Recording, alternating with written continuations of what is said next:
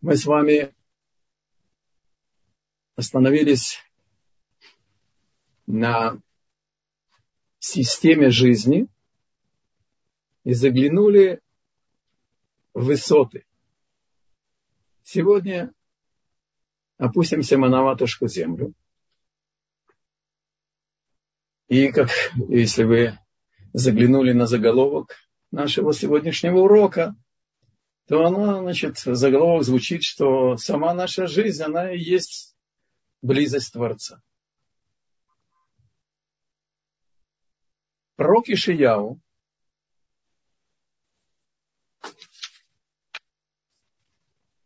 Десять пятая глава, шестой стих. Пишет, я приготовил вам это уже в переводе. Ищите Бога, когда можно найти Его. Призывайте Его, когда Он близок. Мы с вами знаем, что Танах, Тора, пророки и Писания – это, конечно, код. И все нужно учить с устной Торы.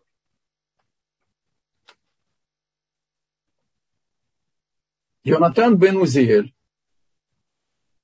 величайший комментатор Танаха, исходя из устной Торы,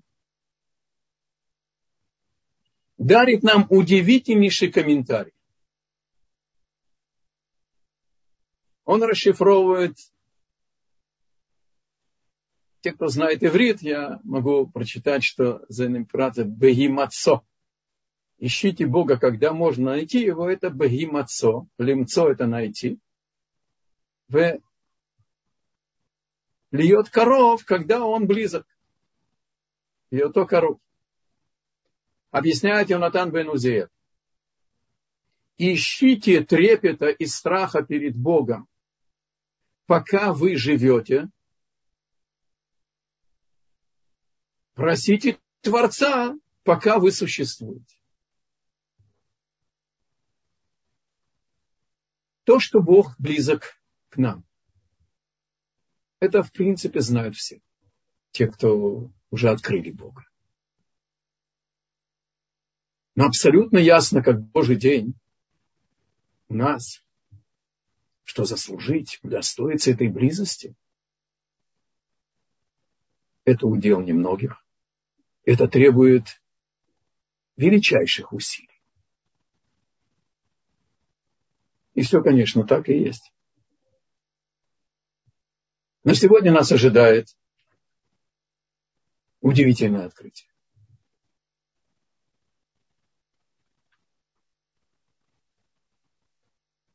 Что говорит нам Йонатан бен Узиев.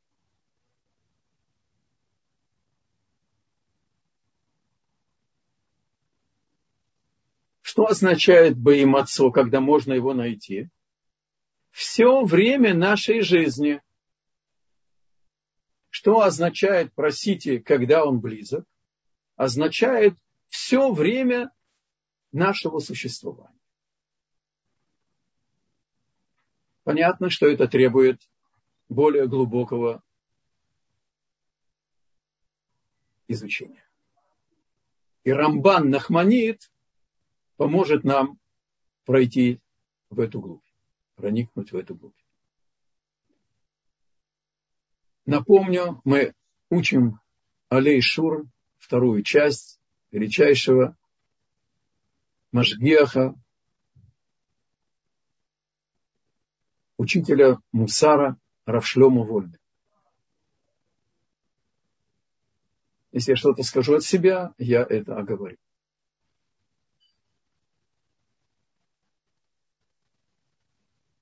Бог запретил, я своими словами, сейчас мы пройдем по Рамбан.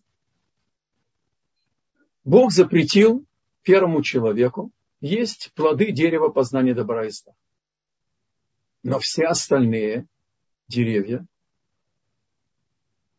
они были разрешены. Мы не совсем себе представляем, как выглядел человек, когда его тело было вечным. Но Рамбан нам открывает, конечно, все на основании устной туры, что еда была в райском саду, как ман, и давала жизнь человеку, которая была бессмертна. Первый человек до греха был бессмертен.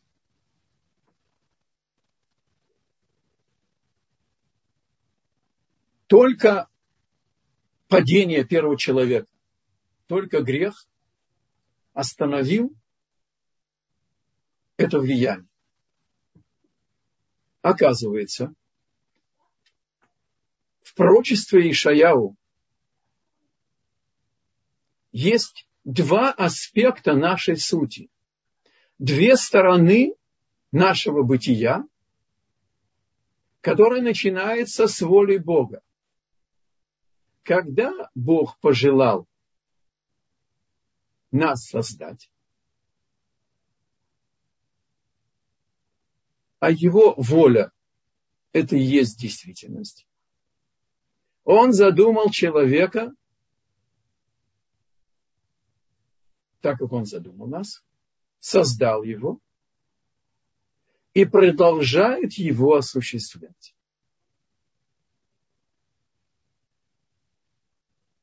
Давайте возьмем для пояснения урок по зуму. То, что вы сейчас видите меня на экране, это действительно действительность или нет? Понятно, два еврея будут три мнения и так далее. Но я сделаю с вами простой эксперимент. Не пугайтесь. Это временно. А сейчас есть эта картинка. Она не существует. А сейчас она существует. Бог не только, первая строка в у Рамхаля, в Дерахашем, что каждый еврей обязан верить и знать, что есть некие первые вневременные сущие, которые всех и все создал и продолжает осуществлять. Все время, пока программа Зума транслирует эти снимки, они существуют. Если прекратить связь программы с экраном компьютера, снимок исчезнет. Не станет ни ярким, ни ясным, не разобьется на части, а исчезнет. Вот неким примером мы понимаем то, что очень сложно понять, но мы должны сейчас отложить воображение и включить разум.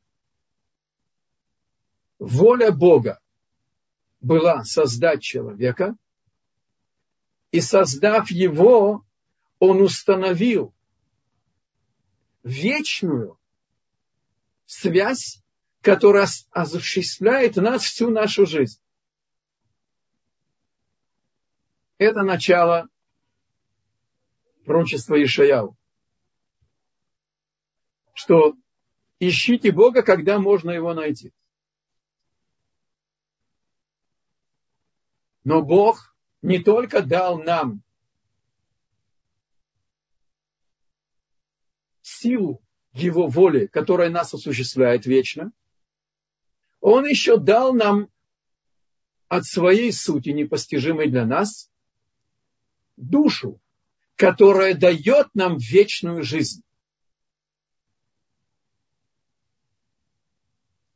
Таким образом, нас ожидает удивительнейшее открытие. Наша непосредственная, простая жизнь, биение сердца, дыхание,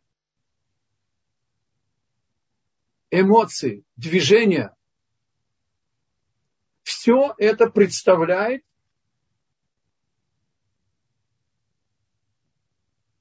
божественное присутствие здесь и божественное присутствие в нашей душе. Еще один очень сложный момент.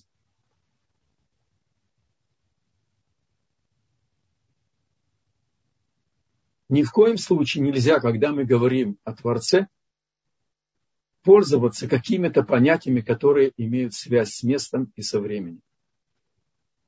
Это касается и этого стиха, ищите, когда он, его можно найти, то который говорит очень коротко и на человеческом языке, но нельзя это понимать буквально. Сказано, что Бог наполняет мир.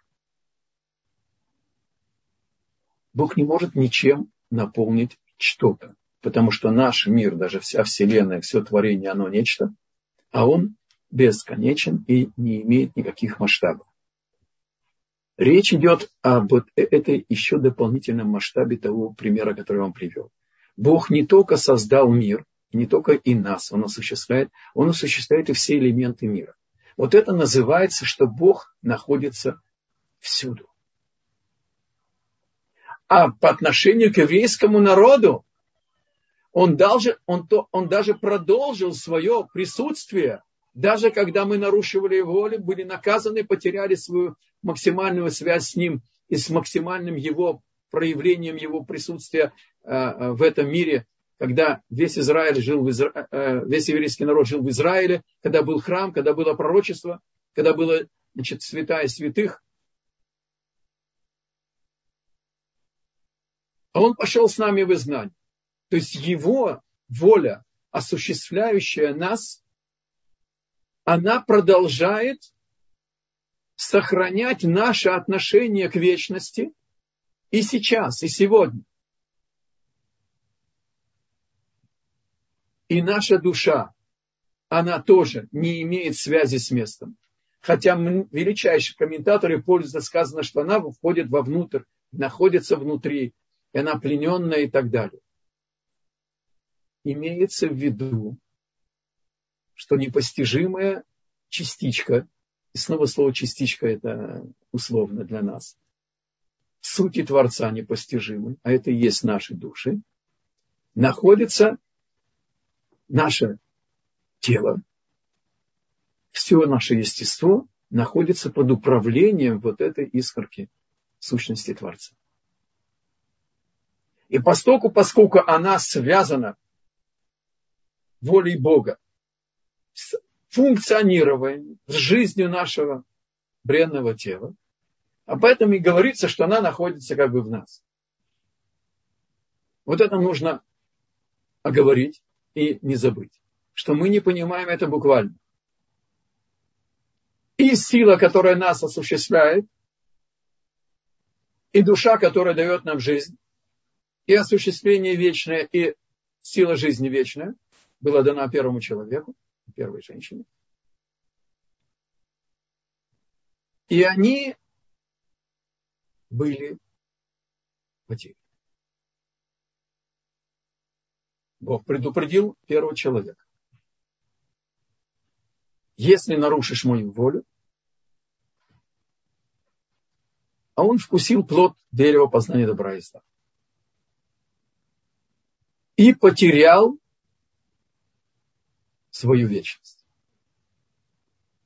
Равольви идет по школе Рамхаля, и он говорит о оживлении из мертвых души и тела.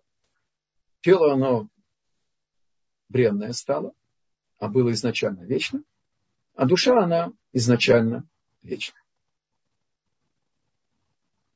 Но это потеря бессмертности не явилось наказание.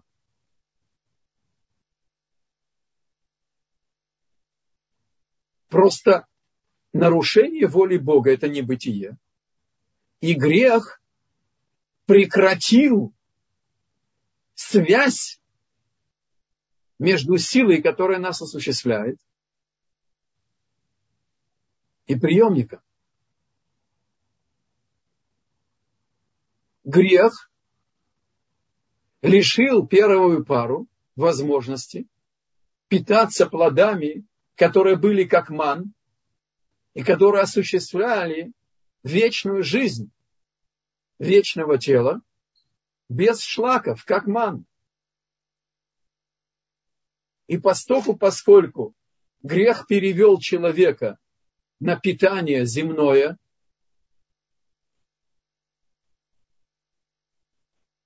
ели небесный хлеб, а теперь должны были есть, они были, вегетарианцами, потом позже Бог разрешил есть мясо. Но эта пища не дает телу вечной жизни, а дает временную жизнь. То есть поведение первой пары изменило действительность. Потому что нарушение воли Бога – это не бытие. В данном случае нарушение воли Бога было потеря вечности, осуществления и вечной жизни. И человек стал смертным. Позвольте добавить еще комментарий Рамхаля. Это мы сейчас учили Рамбана. Рамхаль говорит, что у души первого человека, первой пары, была сила очищать тело. И хотя у первого человека не было отрицательного начала, но у него было сознание своего «я». И вот преодолеть результат своей жизни, отнестись, отнести результаты своей жизни, своей деятельности значит, э, к своему «я», это и было его задачей. когда он нарушил волю Бога, то потеряв связь с волей Бога, которая осуществляет нас вечно, наша душа тоже потеряла возможность очищать тело. Потому что грядущий мир – это абсолютное совершенство. Туда нельзя прийти несовершенно. И это еще один штрих в полноте картины, что потеря вечности не являлась наказанием. Это было просто констатация факта. Первый человек просто потерял свою бессмертность и стал смертным.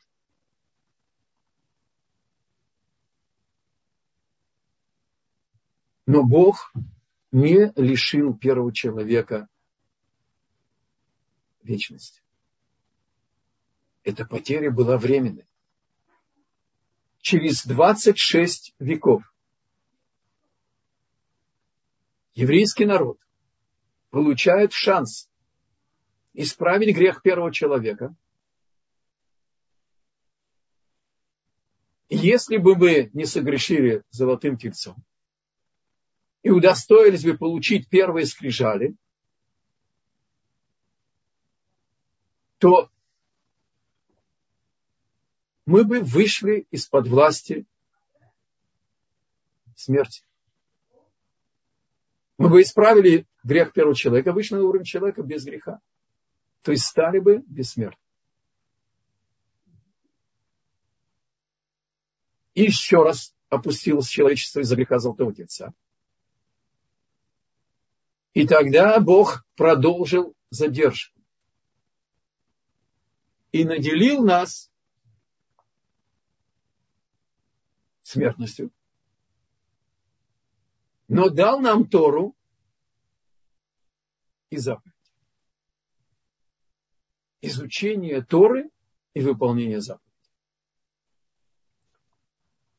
В Талмуде, в Вавилонском Талмуде трактатки души, 39 лист, вторая сторона, приводит мнение Раби Якова.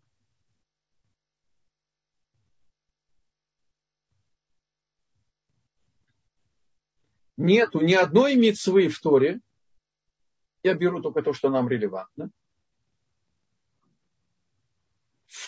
в выполнении которых не кроется сила оживления из мертвых.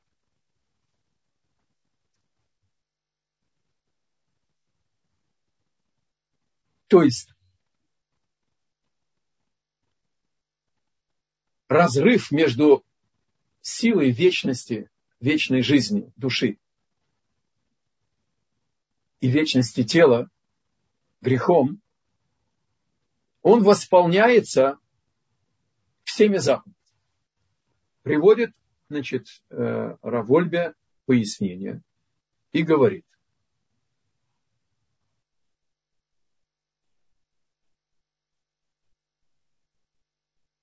Написано в Торе, что уважение родителей,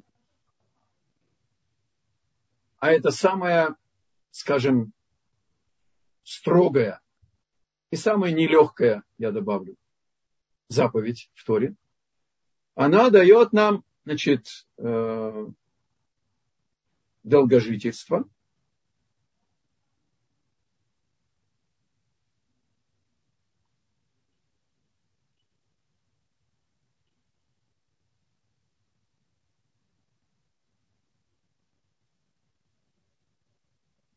И Шилуахакен не брать птицу, маму, которая сидит на яйцах, потому что она не оставит свое гнездо, она защищает своих птенцов. Не проявляй бессердечности и не пользуйся ее милосердием, ее, ее самопожертвованностью своим детям. Прогони ее и возьми себе птенцов, если ты хочешь. А это, в принципе, одна из самых легких заповедей. И учат, учат нас мудрецы. Если такая сложная, одна из самых важных и тяжелых мецвод, и самая, одна из самых легких, они дают нам вечную жизнь, то понятно, что все в середине, между самой трудной и самой легкой – они все заповеди охватывают этот спектр.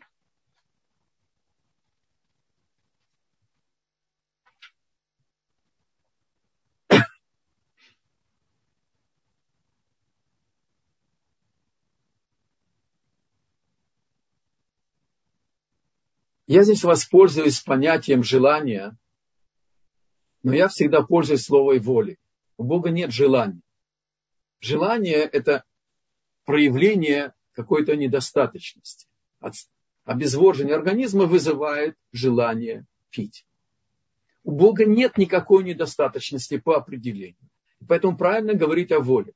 Но то, что нас учит Рамбан, продолжает Вольга нас знакомить с его комментариями по этой теме, то здесь нужно все-таки пользоваться словом желание, но это будет относительное такое, с этой оговоркой. Да? То есть слово желание оно имеет двойной смысл. Сказано, что воля Бога, чтобы мы выполняли заповеди. Мецва, цивуй – это приказ. Бог желает, чтобы мы выполняли заповеди. И если мы выполняем волю Бога, мы желанны у Него. Послушайте внимательно. Еще раз. Воля Бога на горе Синай, Он нам открыл, что есть план, есть реализатор. Мы сказали на Севы Нишма, готовы выполнять все, что скажешь, даже еще не зная что. Когда скажешь, что выполнять, будем изучать. И есть детали, план, как довести мир до результата, который Бог задумал. Так вып- выполнять волю Бога, это мы выполняем Его желание. Когда мы выполняем и живем по Его воле, мы желанны у Него. А Бог, вернемся к началу Рамбана, Бог пожелал создать человека и осуществлять его для вечной жизни – То есть Рамбан открывает нам на основании устной Торы глубочайшую вещь. Заповеди Торы хранят внутри себя силу воли Творца, надо сказать желание, да, чтобы было желание, желание. Мы выполняем его желание, мы ему желаем, которое нас осуществляет вечно. Да, пока это прервалось из-за греха. И прерывается дальше, когда мы грешим. Но в самих сутях, в, самой изучении, э, в самом изучении Торы кроется эта воля, которая была изначально задумана Творцом. Осуществлять нас вечно.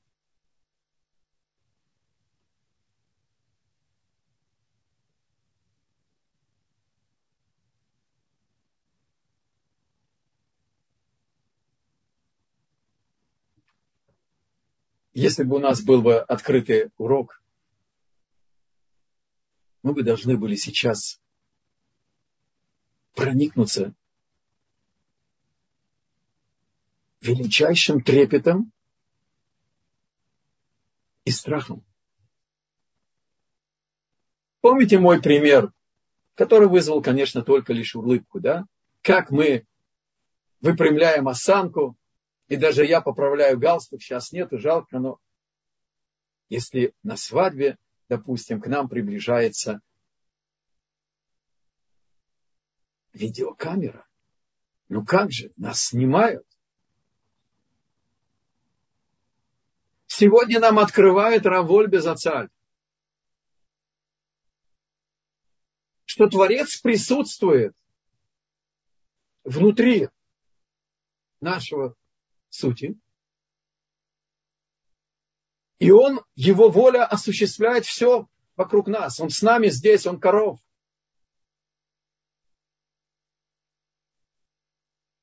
Двадцать четыре часа в сутки, семь дней в неделю, 12 месяцев в году. И все века, и все тысячелетия до конца. И в грядущем мире тоже.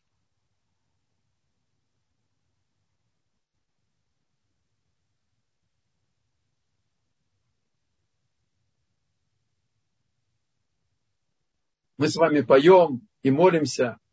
Мелех Хайве Каям. На прошлом уроке мы с вами учили это сложное понятие Элоким Хаим.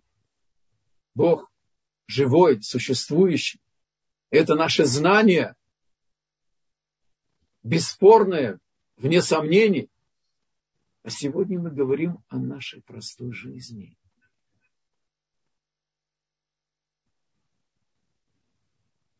И наша повседневная жизнь,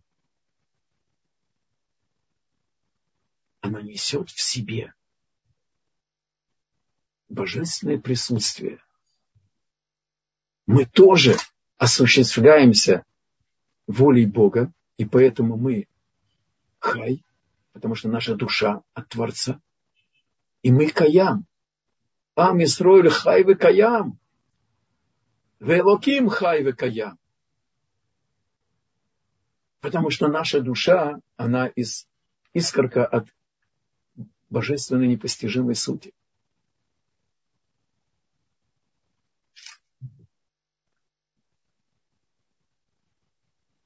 Что дает нам это знание? Помните, Ваядата Гайом Вашивота Левавеха. Знание нужно пропустить через сердце, а затем тело будет исполнителем.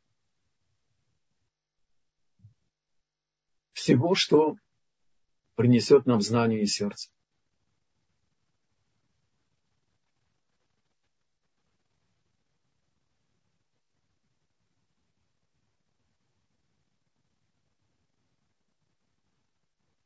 начало всему. Это знание, что я создан.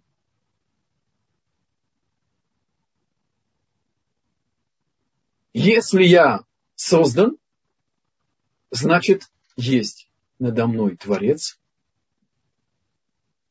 или его воля для меня жизненный кодекс.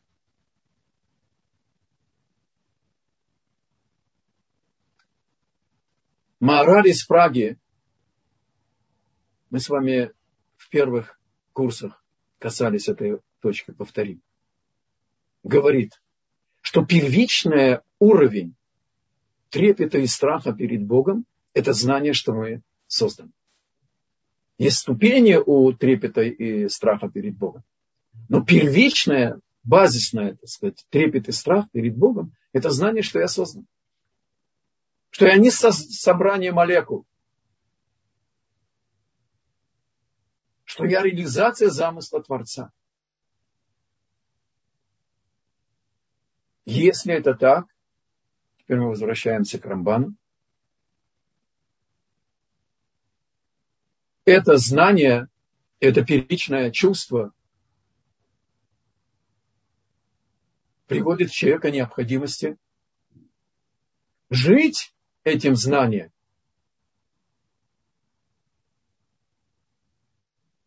Вся Тора – это практическая инструкция, как достроить себя и мир. И основой Авода была служба в храме, служба, которая охватывала весь народ, все свои, и коины, и левиты, и Израиль,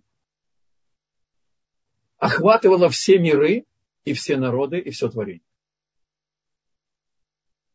Через жертвоприношения, через молитвы и так далее. Сегодня нету храма. Бог милосердный. И Он дал нам молитву вместо жертвоприношения.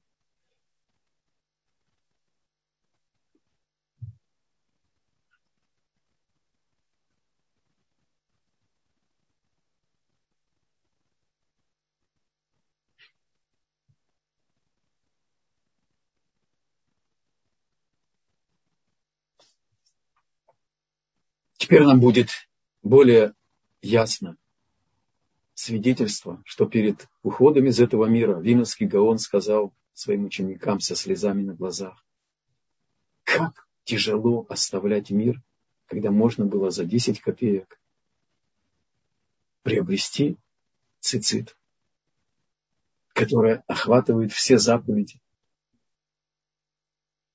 и служить Богу и жить вечной жизнью и вечным существованием. Одну минутку. А что, в грядущем мире не будем жить? Будем. Только жизнь в грядущем мире – это уже награда за все, что мы исправили из-за греха первого человека, из-за грехов всех и своих – в грядущем мире это будет только мера награды за нашу службу здесь.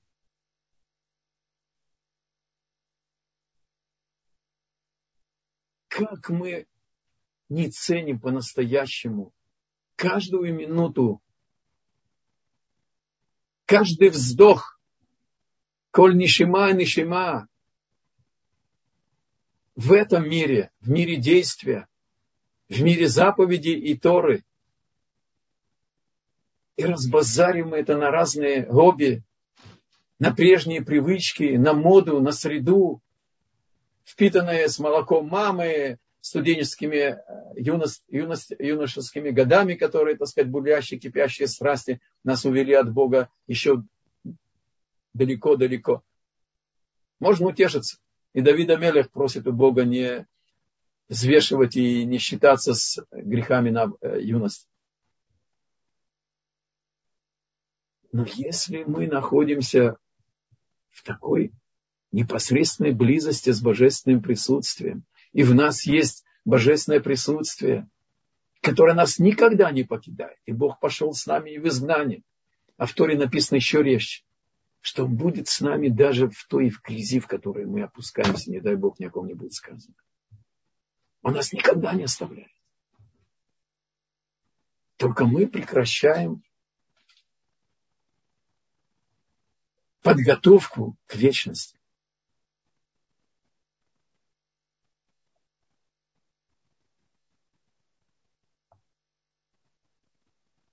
Хафицхайм говорит, ой, знаете, что сейчас вспомнил.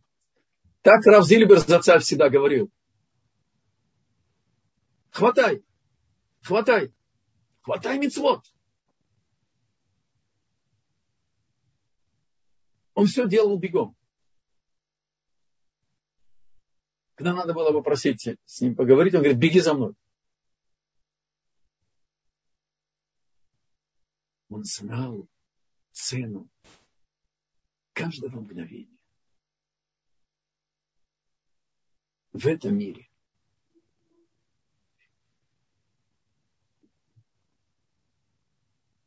Таким образом, настоящая жизнь, действительная жизнь,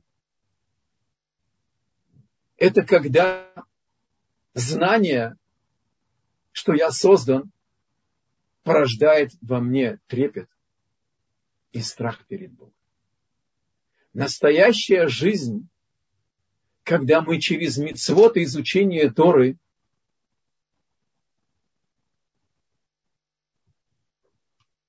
мы готовимся к оживлению из мертвых. Мы надеемся удостоиться через эти, эту службу Богу оживлению из мертвых. Это называется настоящая жизнь.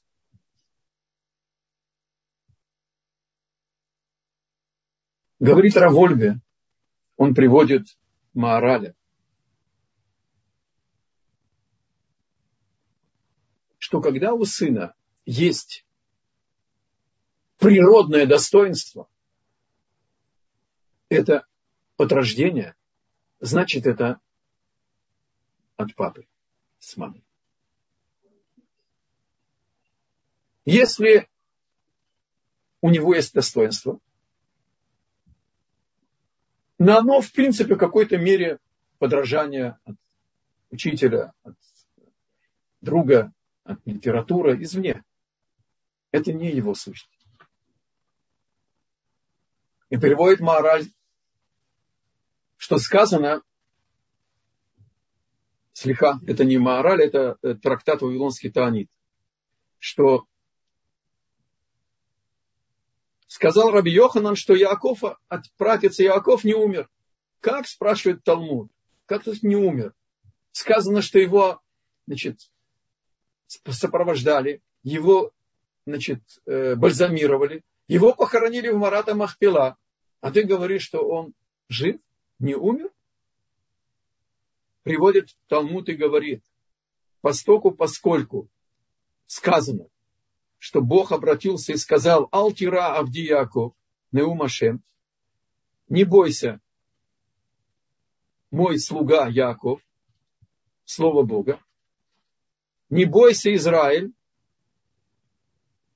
это обращение уже к народу, я спасу вас и издалека приведу твое потомство в землю. Говорит Талмуд. Сказано здесь о потомстве, что приведет и избавит. Сказано здесь, что обращение было в начале к Якову. Так же, как еврейский народ существует до конца этого мира и дальше, так и Яков не умер. Это глубокие вещи, мы только возьмем то, что сейчас нам Равольбе здесь приводит. Перед нами стоит выбор. Или жить истинной, полноценной, вечной жизнью и удостоиться вечного осуществления, или быть плагиатчиком, подражать. За резкость. Можно жить. И быть просто аппаратом по перерабатыванию фалафелей. Ужасается Рав Вольби, говорит, какой ужас. Представьте себе, может человек жить 120 лет и не знать, что он живет не зная о божественном присутствии ни в нем и не вовне его. Какая трагедия!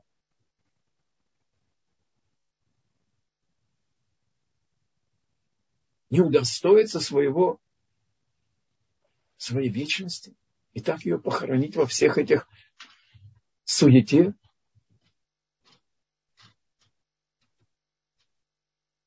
прошедшую пятницу была годовщина ухода от нас моего теста Захар Садик Навраха.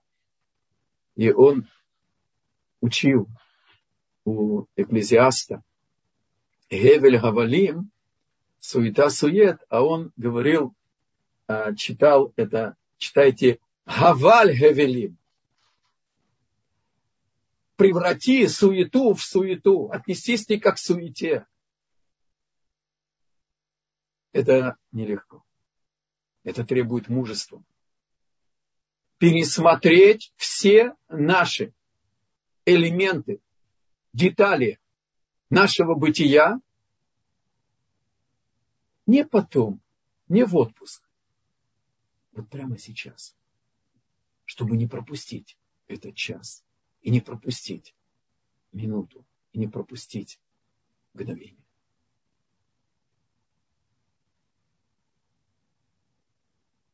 Вратем адвиким башем хаим кулхем айом.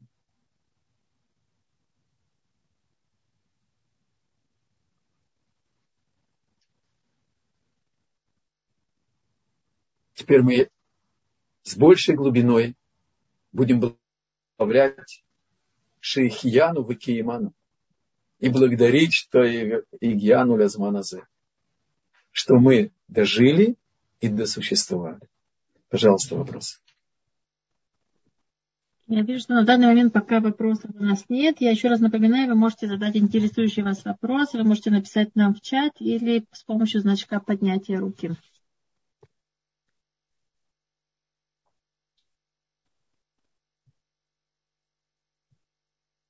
Я вижу, что вопросов у нас нет. Наверное, все, все очень доступно и понятно. Может быть, есть вопросы по прежним занятиям или, значит, даже, может быть, по другим темам. Я специально оставил время на вопросы.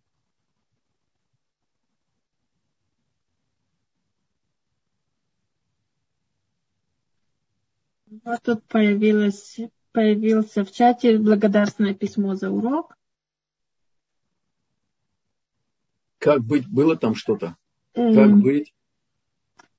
как быть, если человек не понимает этого до конца? Я не знаю, что человек имел в виду. Если можно уточнить ваш вопрос.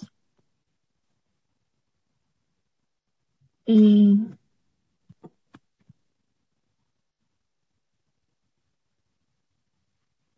пишут что-то по поводу трех заданий, которые были... Раньше секунду. Я, я не совсем понимаю, это вопрос или просто напоминает, что мы говорили, Равольви нас учил. Я э, не знаю, какими-то отдельными сказать... отрывками, если можно это сконцентрировать в один вопрос, будет очень хорошо.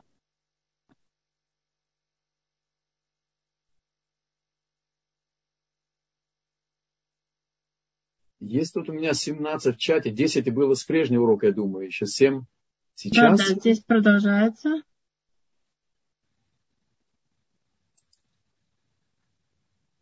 Здесь нас спрашивают, как усилить интерес к изучению Тора.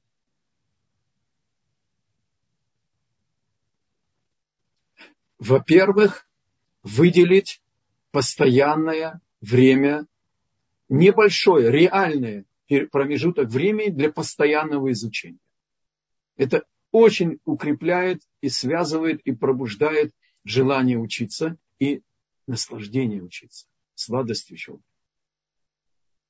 Второе, записывать, когда не получилось. Полчаса, 40 минут, час. И записать свой должок Торе. На, шуб, на субботу. Постараться продумать, какие темы, какие стороны, какие вопросы в Торе особенно приятны. И выделить время для того, чтобы в шаббат учить эти вещи. Чтобы учеба в субботу, она особо, она не забывается Значит, и это все и выработает э, наслаждение Торы. Только не смущаться, что результат не будет сразу. В Мегила Труд есть отрывок, который меня удивил. Написано о Боазе, главе поколения, что он сам пришел на гумна, следить за того, чтобы жнецы не нарушали Галаху и давали, оставляли значит, э, поля, края поля для нищих, вдов, сиротам и так далее. Сам пришел на поле, учил их там приветствовать друг друга именем Бога. Вечером описывает Тора, а в Торе нету никаких лишних деталей. Вечером сказано, что он э, поел, пил, воитав либо. Отсюда мы учим, что у него было только одно начало положительное, а не левово, множественное число, то есть сердца, то есть положительное и отрицательное начало. У него было одно начало, он отрицательное начало поставил на службу Богу. И значит, Тов – это жена, он молил Богу, он был вдовцом, мне нас будет сказано, и э, э, он просил, чтобы быть женатым. Это тоже дополнительное совершенство человека при службе Богу. И сказано, и тав либо тов лекахтов, я вам дал, значит, э, э, сладкую Тору, он просил, он учил Тору. А потом написано еще один комментарий, что он взял обожженные на огне колосья пшеницы, а это были конфеты. Что делают конфеты здесь при таких высоких вещах, молиться, так сказать, о, о жене, а, значит, изучение Торы, но мы единственное благословление на изучение Торы, это дополнительный, может быть, самый главный ответ на ваш вопрос. Возьмите благословение на Тору, утреннее благословение на Тору, и попробуйте ее поучить с комментариями, и попробуйте проверить. Я сейчас не помню, я не могу вам сказать, где, на каком уроке мы с вами это касались и э, постарайтесь проникнуться вот этой просьбой, просить у Бога, чтобы учеба была сладкой. Я подумал, что, может быть, это имелось в виду. Даже мудрецу на такого уровня, как Боас, не сразу Тора дает сладость. Нужно настроить инструмент нашей души.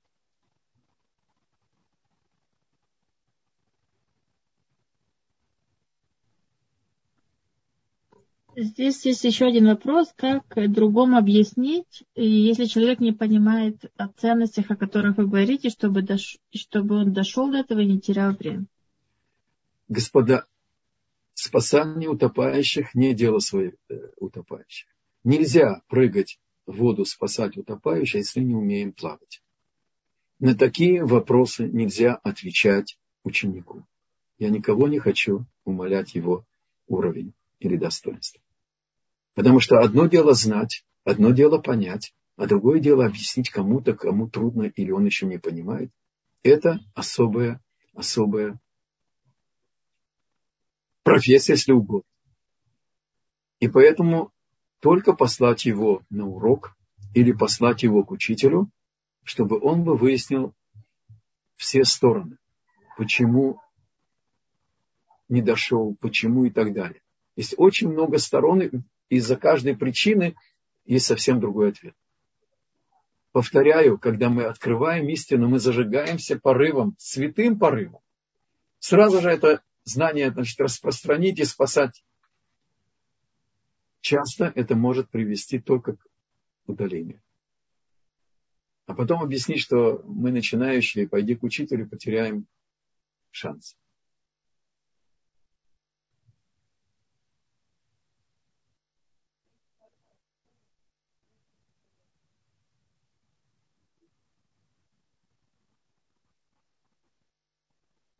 И здесь нам задают такой вопрос. Вы говорили о трех заданиях. Э, смотрите, значит, я отвечу на вопросы. У меня так много вопросов, значит, и э, они, любые вопросы релевантны, и не надо думать, что они глупые. Значит, э, например, Адам вор, вопрос. Ведь если садовник поступит так же, это воровство. Э, скажите за мной благословение. В вашем вопросе уже ответ.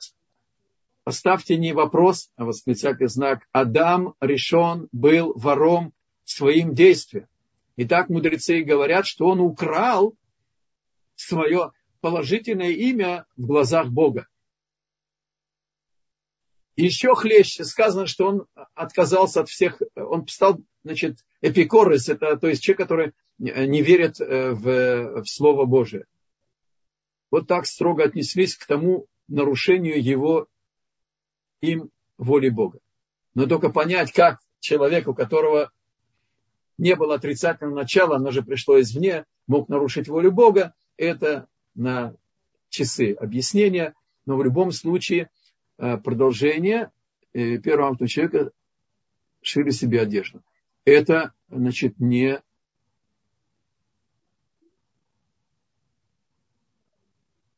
первый акт творчества. Вау, хороший вопрос, дайте подумать. Шили себе одежды.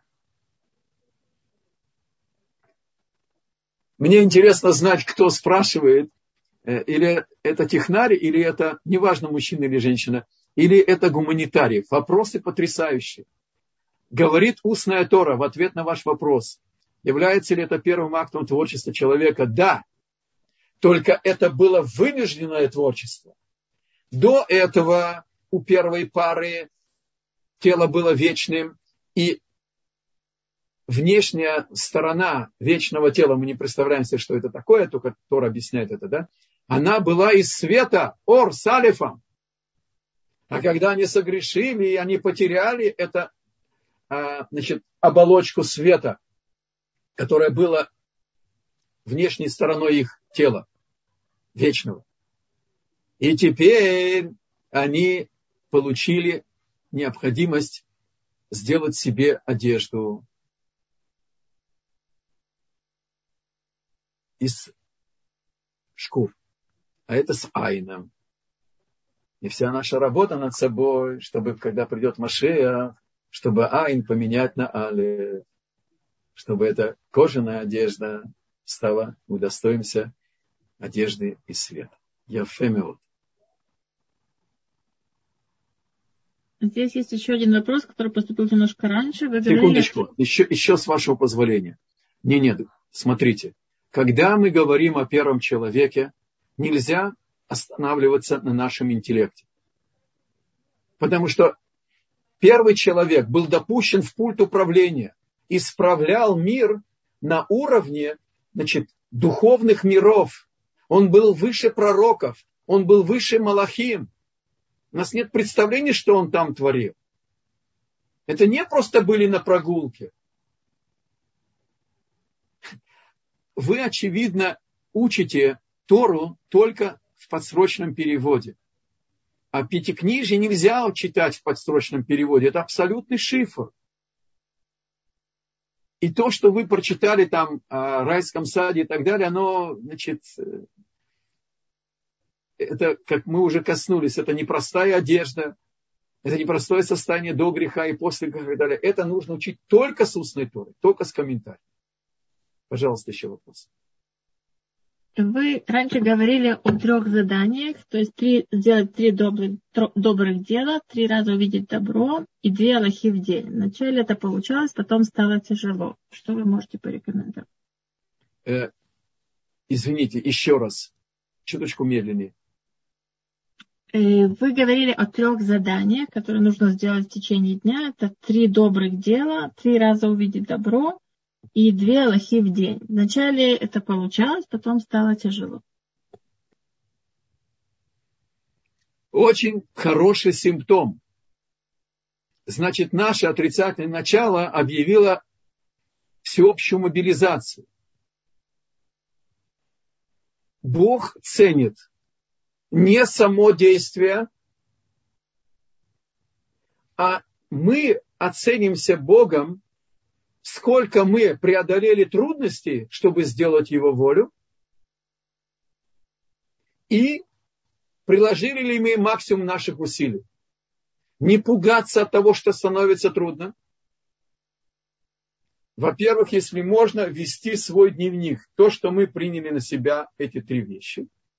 Сделать это возьмет 3-4 минуты. Записать себе и 3-4 минуты уделить, посмотреть, выполнил или нет. Обратить внимание, в какой ситуации, когда стало трудно. Или когда мы встретились с каким-то своим слабостью, с какой-то своей суетой, или другая причина, это поможет мобилизовать обратно желание и посмотреть, что предпринять.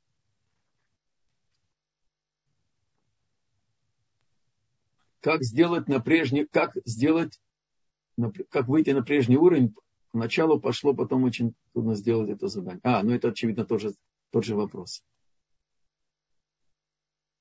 У нас еще есть одна поднятая рука. Анна, я вам включаю микрофон. Шалом, уважаемый Раф. Меня слышно? Да, слышно хорошо. Э, извините, пожалуйста, я вот не совсем поняла. Вы сказали, что по поводу души у нас и тела совсем неверное представление. То есть вот раньше то, что душа как перчатка, рука в перчатку, а вы сегодня, ну, как бы я понимаю, что это все образное, что невозможно сказать, что у души какая-то форма или еще что-то есть, и что частицы даже нельзя назвать. Можно вот этот еще момент повторить? Как вот по поводу я, души Я понял тела? вопрос. Прекрасный вопрос. Очень глубокий. Смотрите, я сначала начну с того, что я углублю ваш вопрос. Сделаю еще более острым. Написано в самой Торе. Нефеш бадам нижняя часть души, она в крови. Ну, где же кровь? Внутри, не дай бог, не вовне. Так вот написано, сказано, что наша душа, она частичка Бога живого. Так написано в Торе. Хелек мима. И поэтому нужно это понять следующим образом. Начнем с моего дополнения написано нефеш бедам. Душа – это нижняя часть. Здесь берем нешама, руах и нефеш, так? Не знаю, знакомы ли с трехэтажной этой структурой. В любом случае, высшая часть души, она связана с Богом и не теряет эту связь. И она ответственна за наш разум, за пророческую силу, восприятие действительности, когда было пророчество и так далее.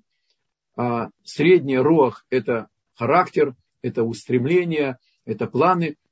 И третье – нефиш – осуществление нашего тела страсти, вегетативная система и так далее. Так если Тору понимать буквально, тогда я спрашиваю Тору, ты говоришь, что нефеш бадам, что нижняя часть души, она в крови. В какой? Каким образом в крови? В белых тельцах или в красных тельцах или в плазме? А верхняя часть сказана, она в мозгу в каком полушарии? Правом, левом, среднем? А руах в сердце. Там есть разные желудочки. Правое, левое, среднее. Где, как? Где находится это в анатомической форме человека?